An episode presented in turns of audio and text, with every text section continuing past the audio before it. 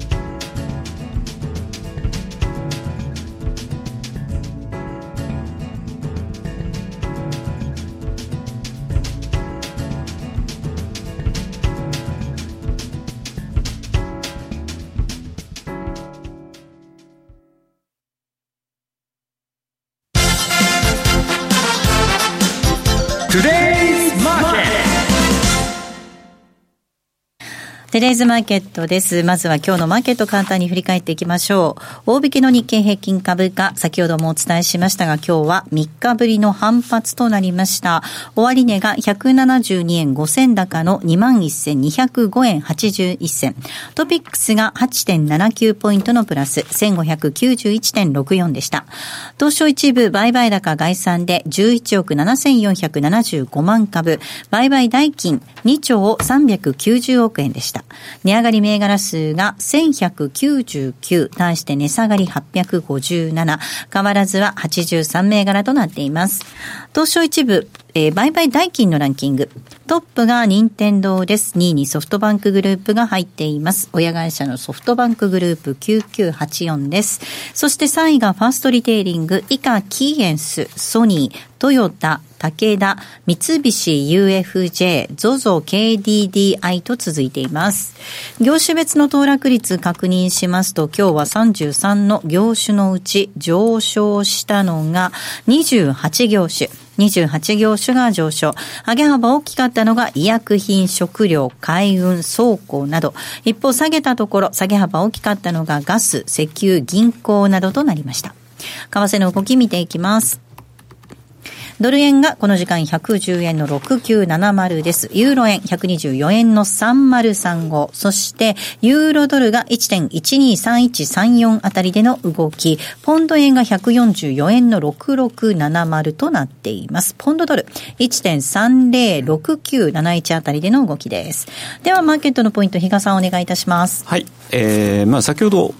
大札さんの方が先週ちょうどラジオの番組が終わった後から相場が動いてたと。はいえーいうところで、時系列でちょっとかあの、はい、振り返ってみたいと思うんですが、実は私もだから、えー、会社戻ってですね、えー、すぐにちょっとレポートをですね、はい、急に出すというようなところあったんですが、それはまずトルコでした。うん、まあ、あの、ちょうど戻ったあたりかな、なんかふってチャートを見たらですね、あれって19円台入ってきて、これ下げがきつくなってるなと。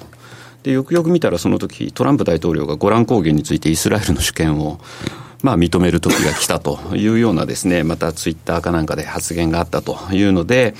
えー、それに対して、まあ、トルコ、エルドアン大統領が噛みつき、まあ、ロシアも噛みついてたんですけどね、まあ、そういったところでの米トルコの緊張がまた高まったかなと。で、その後は実はですね、今度トルコ中銀が1週間もののレポ入札の中止を発表してたと。いうのも相まって、トルコ中銀の政策に対する不透明感が漂ったトルコリラ売りということで、まあ20円台前半だったのが18円台の後半までスーッとこの時ですね、結構大きく、えー、下に下げてと。いうところ、その後少しずつ、まあ、落ち着いてくるかなというふうにも思ったんですが、いまだその不透明感ですね、えー、解消には至っておらずと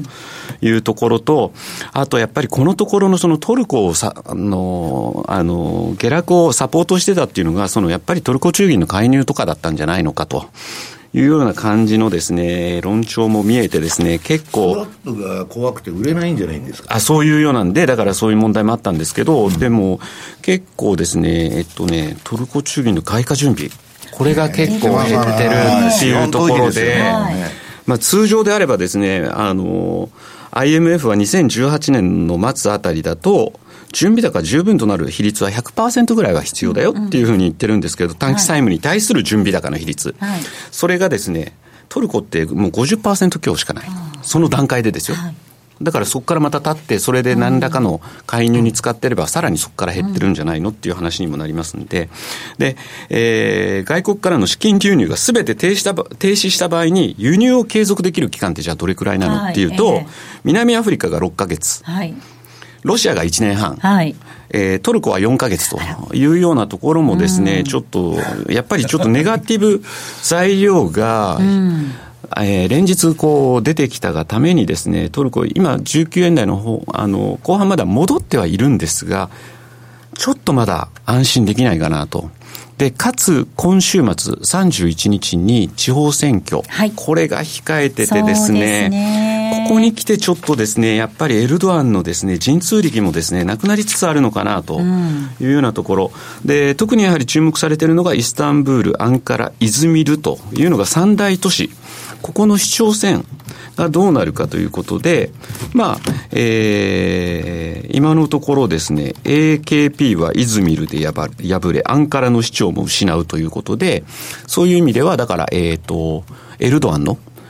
えー、バックがどんどん、えー、いなくなるというようなですね、そんな感じの、えー、見方もあります。その一方で、結構ですね、そのトルコのそのネガティブ的なレポート、これに対しては金融機関に対しても何らかのちょっとまた圧力がかかってきたりとか、いう話もあるので、ちょっと今そのあたり方が何が正しくて何が間違ってるのかっていうのがなかなか見えにくい。なので、ちょっとこの週末本当にその選挙の結果次第で、えー、年度初めの相場いきなり窓開け、ええ。というようなこともですね、ちょっと想定されますので、そういう意味ではちょっと、えートルコリラ、えーポジションをお持ちの方はですね、えーポジションを減らしておくとか、はい。いうようなですね、あるいはちょっと証拠金厚めにしておくとかっていう、あの、リスクマネジメントがですね、非常に求められる時かなというふうに思ってます。で、先週の金曜日にそのトルコの話題があった後、ニューヨーク時間で伝わってきたのが逆イールド。まあ、ただそれは3ヶ月ものの金利と、はいえー10年債。で、いまだに昨日の終値で見ても、実はこれ、まだマイナス金利の状態になってますんで、そういう意味ではまだ逆イールドが続いている。ただ私、週明けのレポート等で書いたんですけど、通常政策金利に直結してるのって2年債なので、うんはい。2年10年を見ようとえしたときはですね、実はそれほど、あの、まだ、その、逆イールドには至ってないというようなところで、まあ、株がですね、落ち着くようであれば、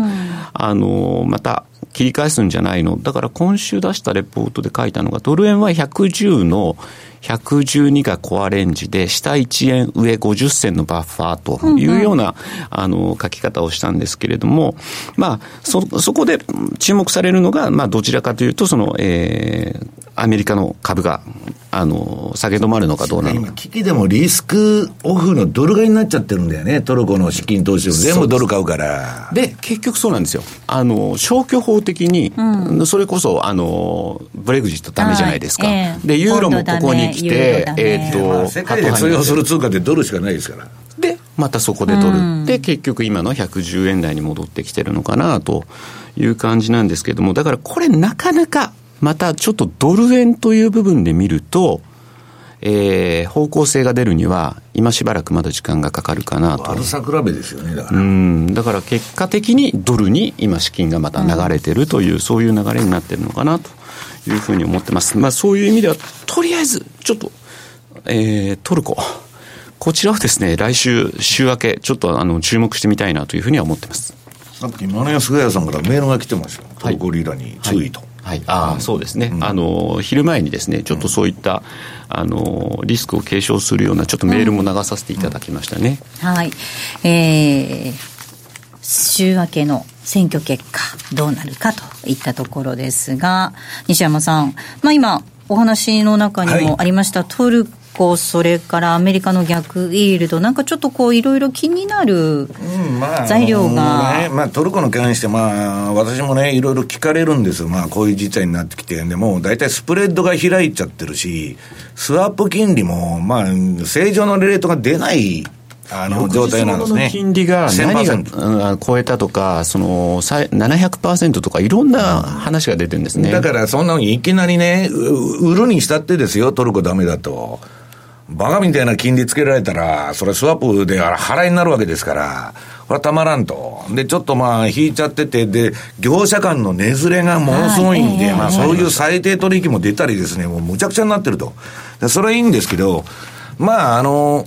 自自業自得っつったらおかしいですよ。私、トルコはすごい国としては好きなんですよ。はいで、あの、まあ、人口もね、あの、ピラミッドになってるし、まあ、将来的には有望な国で、で、エル、エルドアンは、まあ、いろいろ批判されてるけど、やった政策もわかるんです。で、彼はもう今、アメリカから離れて、ロシアべったりになってるんですね。まあ、ロシア頼みになってると。でそういう中でね、トランプが、まあ、イスラエルにまた手突っ込んで、で、トランプがなんかかき回すと、イスラエルもどんどん追い詰められて、窮地に陥って、で、トルコも 窮地に陥って、あれ、応援してるのが、自滅させてるのがよくわからんような人なんですね、はいあの人は。えで、まあ、それはともかく、トルコがやってきたっていうのは、日本と同じ、両立て経済、借金と資産を両方膨らますと。で、エルドアンはトルコの田中角栄と言われて、とにかくトルコにはインフラ整備が必要だと、トルコの成長には。それは私は正しいと思うんですよ。で、まあ、両立てでバンバンバンバンやってきたんですけど、金利が20%も超えてきたらですね、氷菓子に借金して国回しみたいなもんですから、まあ、いつか破綻が来るわけです。で、それが今、まあ、この両立て経済で、アメリカの金利が上がっちゃったと。はいまあ、イエレンが2015年の12月に上げて以来、まあ、えー、去年はまあ、パウエルがわーっと上げましたから、それがボディーブローのように効いてるんですね。この、えー、巨大な債務が、えー、金利にわーっと脅かされてるっていう状況。だからまあ、それは短期的には目先の選挙の問題とかね、エルドアンのその、えー、政権がどうなるとか、そういうその政治的なリスクもあるんですけど、本質は高金利に耐えられないということなんです。両立て経済やってると、えー、資産だけ劣化しちゃってですね、相場の暴落があったり、金利上がったりすると、負債だけ残るんです。だから私がこの番組でずっと言ってるのは、両立て経済は終わりましたと。はい、少なくとも去年で。うん、で、これからは借金を持っとる企業、ね、両立てで資産もすごいけど負債もすごいと。あるいはね、借金して、えー、コマーシャルペーパー出して自社株買い買ってるとか、はいえー、そういうバカな企業は買ったらダメだと。うん、で、国で言ったら、えー、借金のある通貨は選択しないと。だから、究極的には、円とスイス裏に来るわけです。なんか起これば。逃避場所はそこしかない。借金というのは、経常赤字っていうこといや、だから、財政は関係ない。財政も、まあ、すべからく、もう、何から何まで借金付けじゃないですか、その、だから、まあ、とにかく、負債を持ってるところはダメだと、これからは。で、まあ、国でも企業でも、キャッシュフローのしっかりしたところしかダメなんですよ。はいうんでまあ、一つちょっとだから今回ね、下げで気になるのが、個人の方々がですね、1月のあの3日の下げ相場あったじゃないですか、はい、あのフラッシュクラッシュ前より、買い持ちがまた増えてるっていうのもちょっと気になってるところではあるんですよね。でね、えっと、アメリカの逆イールド、逆イールドっつってわーわー言ってるんですけど、はい、まあこんなもんももう2年も3年も前からずっと言ってるわけで、はいどうでもいいんですよ。はい。逆イールドになろうが、フラットになろうが、大体、長短金利差がなくなったら不景気の兆候だって言われてるわけです。うん、これから不景気がやってきますよと。はい。それは間違いないんですよ、これまでのデータでは。はい。すべからく、えー、景気後退の前には、長短金利差がなくなるという状況が起きてるわけです。これは常識外のことなんですね。3ヶ月の金利も30年も一緒と。そんなバカなことがあるかということが起こるわけです。不景気の前に。じゃあ、それがいつ起こるのかと。うん、いうことで、えー、っと、考えてみますとね、みんな今利下げだっつって喜んでるんですよ。アメリカが金利下げると。これいよいよやばいということなんですね。で、どういうことかというと、えー、っと、資料のですね、えー、イールドカーブの、うん、のね、えー、っと、あ、これだ。時々番組でね、ご紹介している資料かと思いますが。長短金利の15ページ。これね、2000年の IT バブル崩壊前と、2006年、あ、2000、えー、っと、2007年から8年にかけての、その、リーマンショックの前。その手前でもう、イールドカーブは逆イールドとか、もうフラットになっちゃってるんです。平行線に金利の曲線が。こうなると不景気が来ますよと。で、2000年の時は割と早く来とるんですけど、に、あの、リーマンショックの前は、1年半ほどずれて、フラットになってから。その、ドーンと来たと。ええ。はい、でね、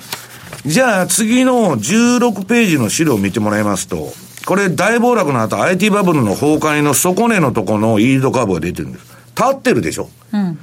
フラットとか逆イールドだったのが準イールド。はい、えー、短期が低くて長期が高いと金利がまともに戻ってるわけです。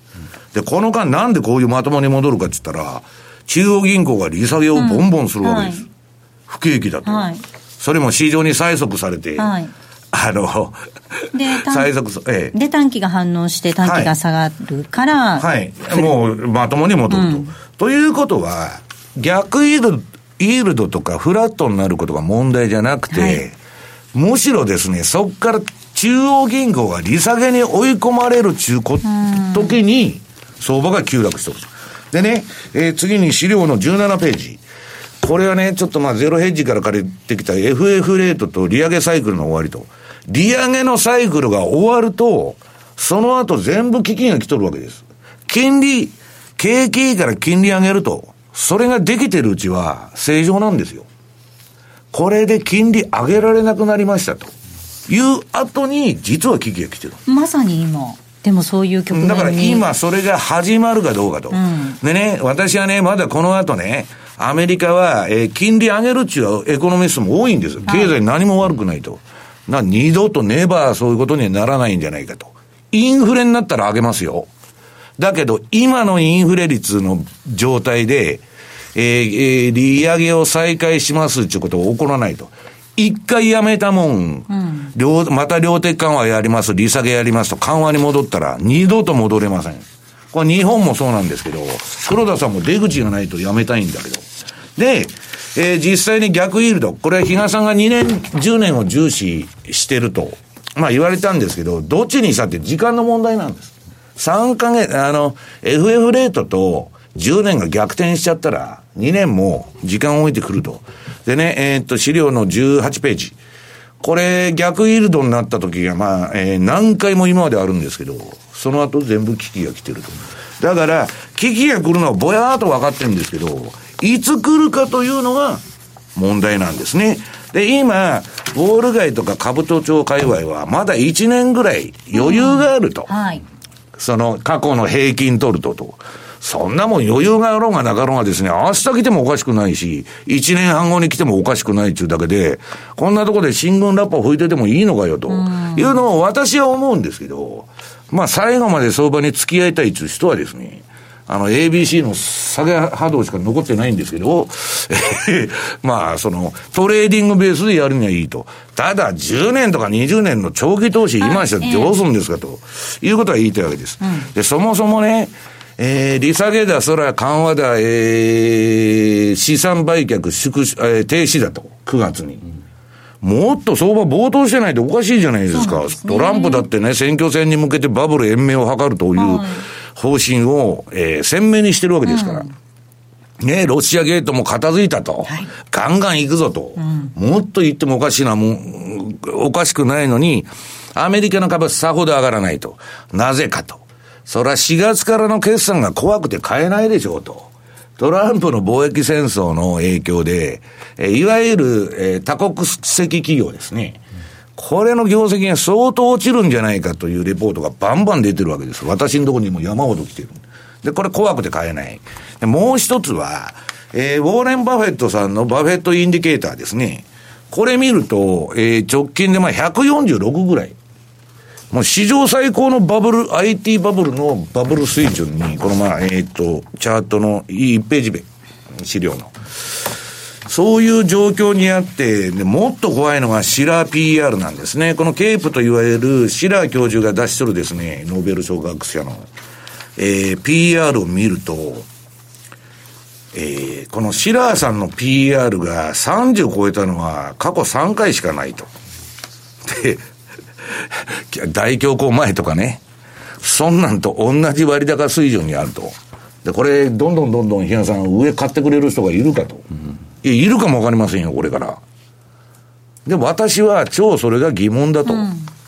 まあ私なら買わないと言ってるだけで、ただ、目先的にね、なんかトランプがその政策出しりだと。で、相場が上がりますと。買いトレンドが出ましたと。それは私もトレーディングベースでは乗るけど、うん、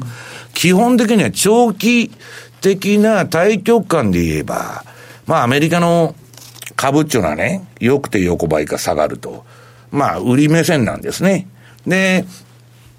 まあ、ちょっとですね、トレーディングベースで買ったり売ったりバタバタやるのはいいけど、まあ、長期に買う時ではないでしょうと。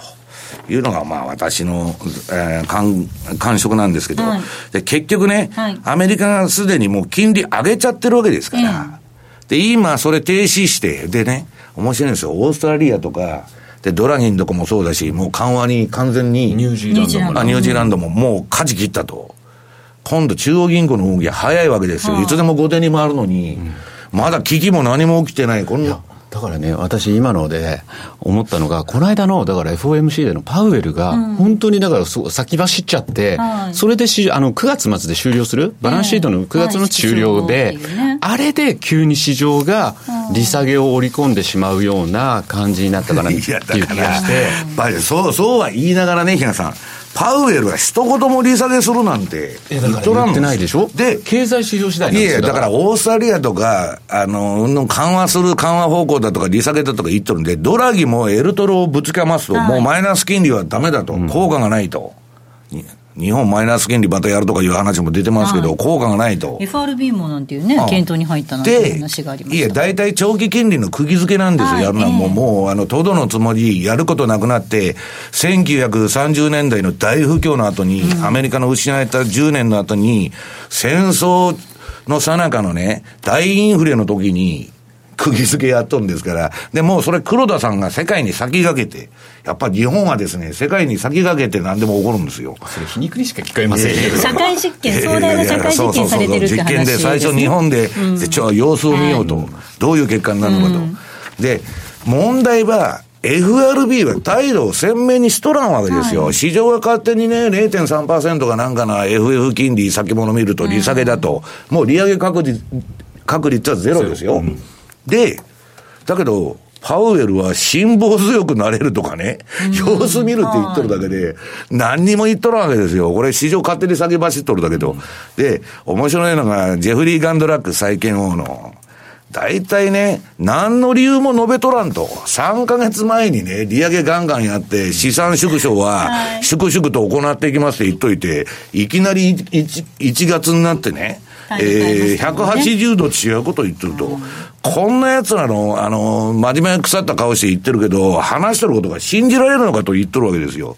だから、まあ私はですね、もう、えっと、アメリカが玉虫色で、他の国がビビっちゃって、全部利下げと。で、ドルがなかなか下がらないと。ところが、アメリカ一言でもね、パウエルが、利下げのことに言及したら、今のドルのドル高っていうのは、ガガガガガガガッと崩れていくんじゃないかと、私は思ってるんですね。すごい、マーケット全体、こう、すごくこう、危ういところで、こう、ブルブルしてる感じですよいや、ねも。ともと自作自演相場ですから、中央銀行の。いやだからこれだけ相場動いてるじゃないですか株も、ボリューム全然増えてないですからね。ね。西山さん、冒頭にその日本株がどうして上がらないのかっていうお話ありましたけど、ねえっと、資料の、それね、ものすごいみんながね、なんでこんな業績もいいのにと、ええ PR も低いのに、なんで日本は上がらんのだと。で、私はそれについて答えたんですけど、いや、そんなことはないと。うんぬんで反論がいろいろ来るわけ。でね、最大の理由は、まあ言っちゃうと少子高齢化ですと。あもうこれが間違いなく日本はがい、政治家がですね、一番取り組まなきゃいけなかった少子高齢化の問題に、全く手をつけずに来てしまったと。先が見えてるのに。まあ先の見え、目先のことばっかマイオピックで、まあ選挙に通りゃいいやと、工事ばらまけと、そんなことばっかやってて、本質的な日本が、えープライオリティとして、まず最初にやらなきゃいけないことをですね、ずっと放置しといて。今になってどうしようって言ったって手遅れなんですよ。そうすると自然的に段階の世代が全部いなくなるまではダメだって言われてるんです、世界的に。どの論文読んでも。で、それはね、まあ希望がなさすぎるじゃないかって言うんですけど、えっと、資料の4ページ、ニューヨークダウバーサス日経平均と。これ1983年から、この2019年の昨日までのニューヨークダウと日経平均のパフォーマンスが出てるわけです。これ1983年の何月だったかスタート忘れちゃいましたけど、まあ、ヤフーファイナンスの、あの、とこ行ったら誰でもこれ作れますんで、チャート。そうするとね、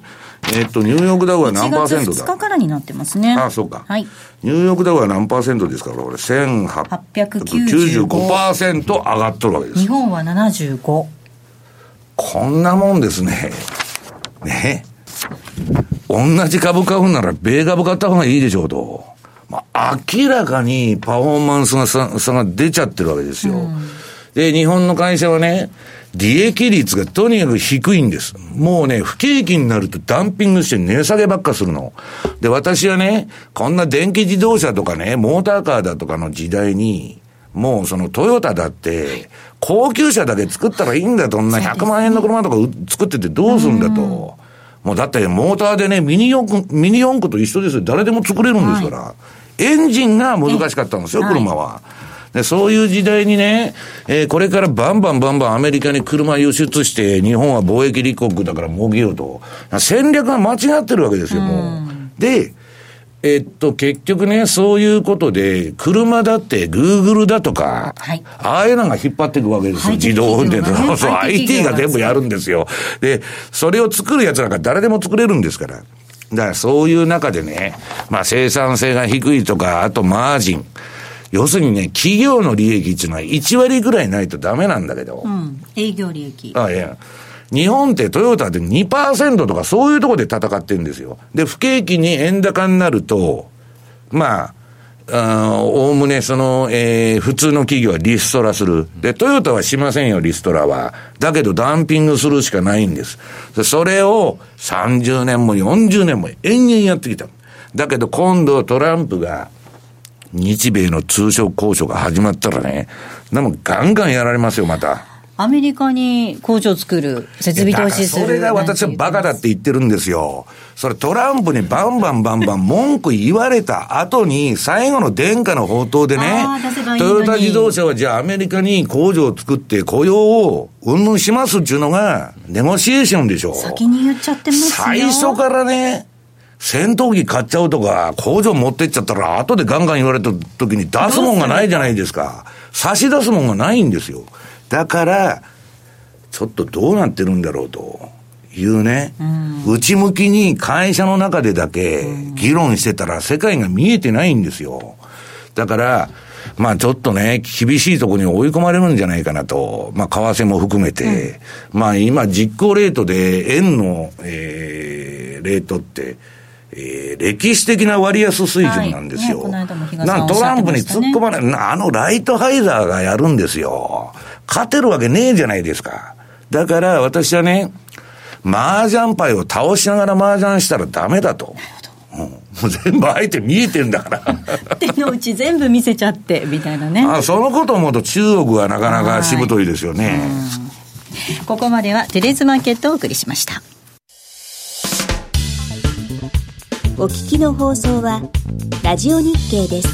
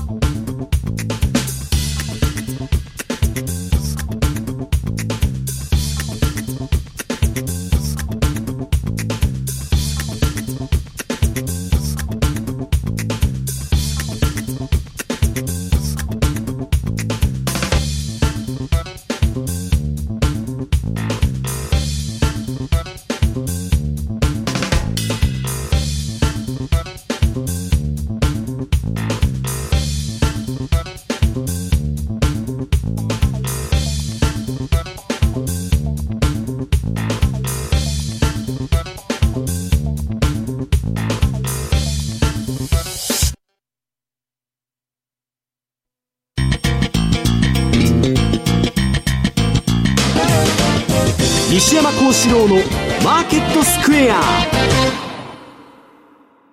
さあ、このコーナーではマーケットの見方について西山さんにいろいろな角度で教えていただきます。今日のテーマです。4月相場のポイントとボラティリティジャンプにご用心。はい。まあ、あの、冒頭にも申し上げましたように、ボラティリティが上がってきとると。で、私はですね、株を買うとか、うん、クロス円で円売りをするというのは、ボラテリティがバーッとジャンプして上がった後に、じりじりじりじり下がってくる。まあ、あの、よく言うのは ATR。冷やしで見てたら14日の ATR が下がってくるときが、株は買ってほったらかしにしとけと。円は売ってほったらかしにしとけと。で、ボラティリティが上がるような気配が見てったらもう手じまいと。いうことをよく言ってるんですけど、あのね、うん、これもね、最近あの、いろんな人からよく言われるんですけど、私はまあドルはすでにもう天井つけてるって言ってるわけです。ね。ドルインデックス相場は。で、えー、そんなことはちょっとないだろうという意見があって、ユーロが上がるわけないと。はい。ドルインデックスの、まあ、おおむね、あの、6割方ユーロですから、うん、そうすると、そんなことは信じられんと。だけどね、私はそれでも下がると思ってる。はいヨーロッパがどうあれ、アメリカがダメになって下がるんだと、今度は。はい、うん。よその国のことは関係ないと。うん、アメリカが、パウエルが利下げにちょっとでもね、えー、弱気になってブレてですね、まあトランプになんか言われるとかいう素振りを見せたら、投機筋はその弱いところに絶対突っ込んでくるわけですよ。でね、次はこれラリー・ウィリアムズが、これね、パンローリングのホームページ行くと、ラリーのとこ入ると、無料で提供してるの。ええ、このドルインデックスだけ。はい、で、今年はこの循環が今のところ好調で、ドルインデックス、ラリーの年間予測のドルインデックスのこの9ページの資料。こういう形で動いとると。で、これね、もうラリーは言っとるんですよ。いつ転換して何、どうなると。で、ラリーのまあ、大雑把に言っちゃうとですね、9月までドルは下げるんだと。うん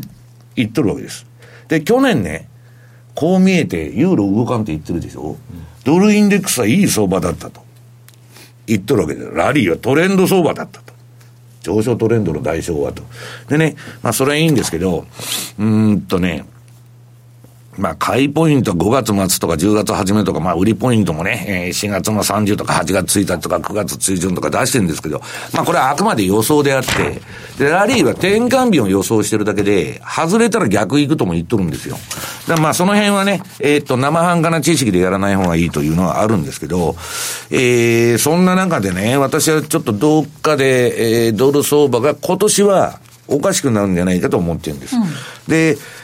ボラテリティの上昇ということで言いますと、はい。まあ、先ほどね、その企業決算の話もありましたよね、アメリカの多国籍企業があんまりよくないでしょうと、うん、だって去年がもう、不動産は、えー、2018年の1月はピーク。で、株は去年の、えー、10月でピーク打ったと、私は今のところ見てるんで、で、それを超えない限り、例えばニューヨークダウンは去年の10月3日でした10月3日が高値、えー、高値を超えていったら相場感変えますけど、それを超えない限りは三尊天井疑惑っていうのがありましてね。うん、疑惑。エリオット波動、5波動終了疑惑とか、はい、それが晴れない限り、買い目線にはなれないと。むしろディフェンシブに行くということなんです。だから4月入ったら、またアメリカの1、3月の決算が中盤ぐらいから出始めますよね。はいねちょっとそこはだから一つ4月相場の注目ポイントっていう言い方にはなるかと思います、ね、なんでそれでね、なんかアメリカはなんかおかしいじゃねえかという話になって、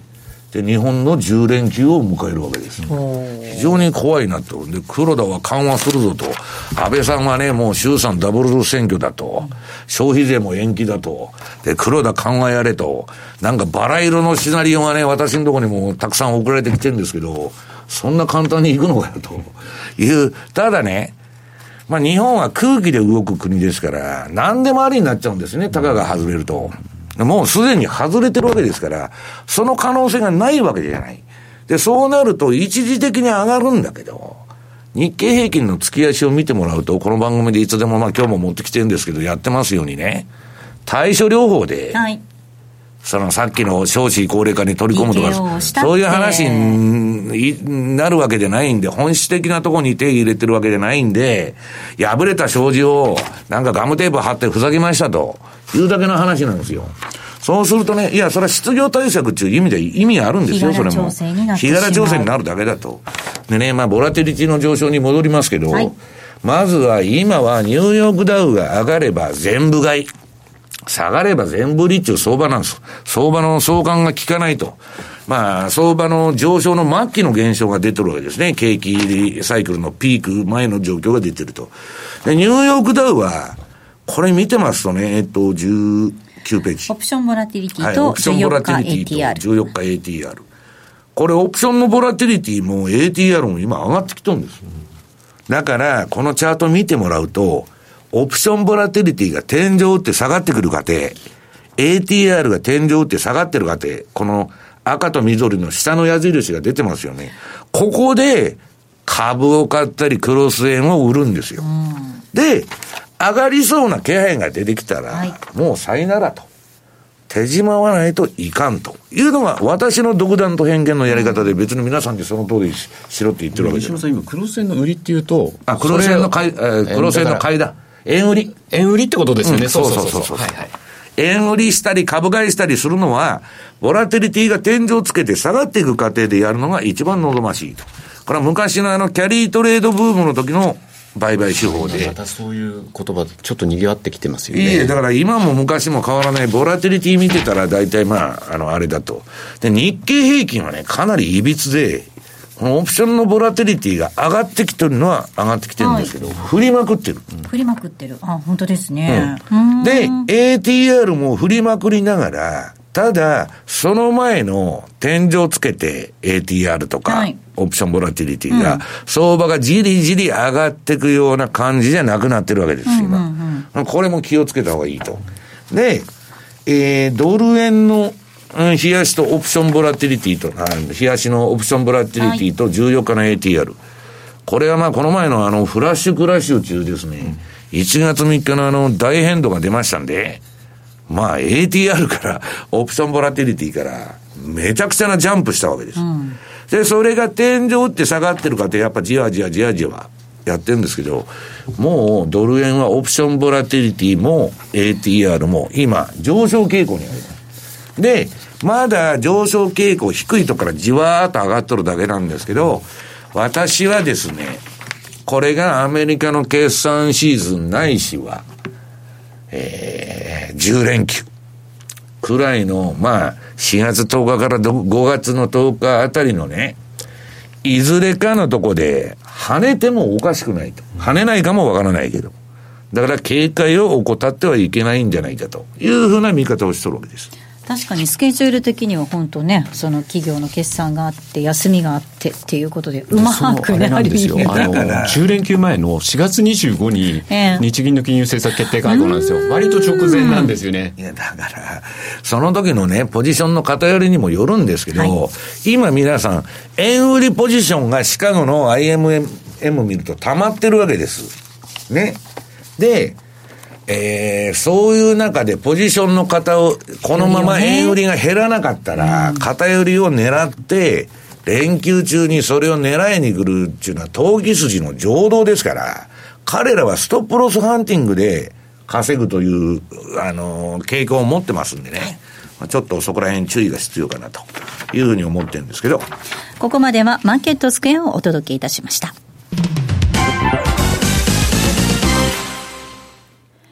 FX を始めてみようとお考えならマネースケアで、独自のアイデアとテクノロジーがあなたの運用をサポートします。特許取得済みのオリジナル注文トラリピは、手間や時間はかけずにしっかり運用できる、時間を資産に変えるテクノロジー。手数料も無料になって、さらに使いやすくなったと、FX 初心者からベテランの方まで多くのお客様よりご好評いただいております。そんなマネースケアではただいま、FX 新規講座開設キャンペーンを実施中です。3月31日までに講座開設をお申し込みいただき、4月30日までに初回ご入金とエントリーをされた方には、トラリピのノウハウが詰め込まれた一冊、書籍、実践、FX トラリピの教科書をプレゼント。さらに、素敵な商品と交換できるマネースケアポイントを期間中の新規成立高に応じて最大5万ポイントプレゼントいたします。まだ口座をお持ちでないあなた、ぜひこの機会をご活用ください。キャンペーンの詳細はザンマネー番組ウェブサイトのマネースクエアキャンペーンバナーをクリック。毎日が財産になる株式会社マネースクエア。金融商品取引業関東財務局長金賞番号第2797号。当社の取扱い商品は投資元本以上の損失が生じる恐れがあります。契約締結前交付書面をよくご理解された上でお取引ください。お聞きの放送はラジオ日経です。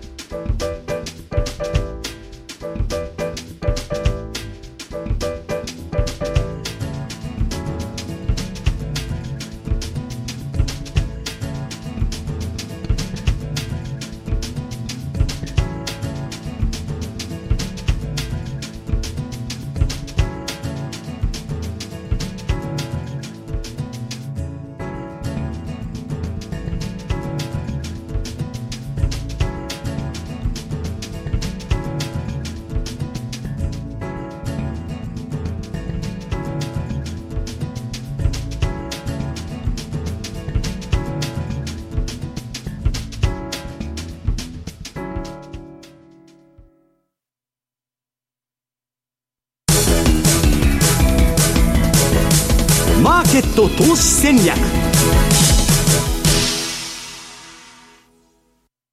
さあ、このコーナーでは来週に向けての投資戦略伺っていきます。比嘉さんです。はい。まあ、えっ、ー、と、先ほどのコーナー4月相場のポイントっていうのがあったんで、ちょっと自分なりにいろいろ4月を調べてたんですけど、はい、4月って割とだから、えっ、ー、とですね、ニューヨークダウが過去10年で見ると、10連勝かな？全部陽線だったっていうのがあって、はい、まあ、ここ10年ずっと上がってるっていう、今のニューヨークダウと一緒の、あれが4月にまさに当たってるな。ね、で、他は、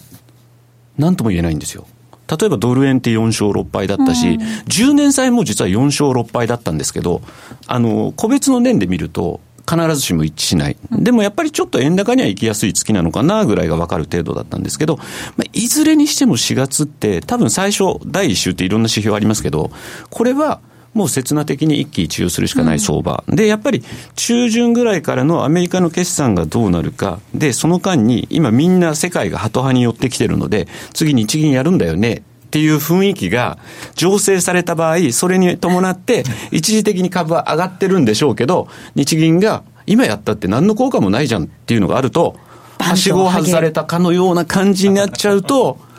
ちょっとそれこそですね、その、その後すぐに10連休が控えてるんで、ちょっとそこが一つポイントにはなるのかなというのは個人的に思ってるんですが、じゃあまあ目先どうしましょうかっていうところでは、まあ来週のところを考えてみたいんですが、今週実は、あえっと、先週か、えっと、9位ですねっていう話をずっとしてて、そしたらあのー RBNZ がですね、どちらかというと次利下げでしょうっていうような発言がありました。ただ75っていうところは、あの、瞬間的に割れるところはあっても、まだキープしてる。うん、で、ニュージーランドで確か、えっと、パフォーマンスを今月どっかでお伝えしてたと思うんですけど、あれはまだ生きてると思ってるので、74、77のところの、えー、レンジの部分であれば、それはまだまだ多分トラリピワークするかなと思ってるので、まあ、今のところ、そこら辺のところの中ではちょうど加減の方に近いところにいるので、逆にまだまだですね、ニュージーランドドル円っていうのはですね、えー、一ついけるんじゃないかなというところではですね、まだ注目してますし、それ以外だとカナダ円というところをですね、一応、あのーまあ、来週、目先っていうところで言うと、トラリピ向きの通貨ペアなのかなっていうふうに思ってます。利下げっていうと、通貨落ちるんですね、やっぱりね。やっぱ結構、パウエルがそれをいつ言うかですよね。反応しちゃったんですね。パウエルがいつ言うかですよね。まああとそれとちょっと気になってるのが、この時間ずっとですね、ドルトルコの動きを見てると、はい、やっぱりちょっとトルコリラ売り、ドル買いトルコリラ売りになってると。はい、まあ、あの、トルコリラ円で見ると、ドル円が割としっかりしてるので、これ割り算通貨なので、トルコリラ円って。その分で、まあ、ちょっとじりじり下がってきてきてるかなっていうのが、やっぱりちょっとこれ気になるので、あの、冒頭でもお伝えしましたけれども、少しこのあたりね、ちょっと、あの、来週週明け、ちょっと新年度というところでですね、皆さん気持ち新たなところで凹んでもしょうがないので、はい、まあ、あの、じっくりとですね、そこの対処だけはしておいてほしいなというふうに思ってます。はい、何もなければ何もないで、それはそれでいいんです。はい。備えておくことが重要ということでございます。ここまでは投資戦略のコーナーお届けいたしました。さあお送りしてまいりましたザンマネー西山幸四郎のマーケットスクエア。そろそろお別れのお時間近づいてきました。今日ここまでのお相手は西山幸四郎とマネースクエア比嘉宏と大里清でした。さようなら。この番組はマネースクエアの提供でお送りしました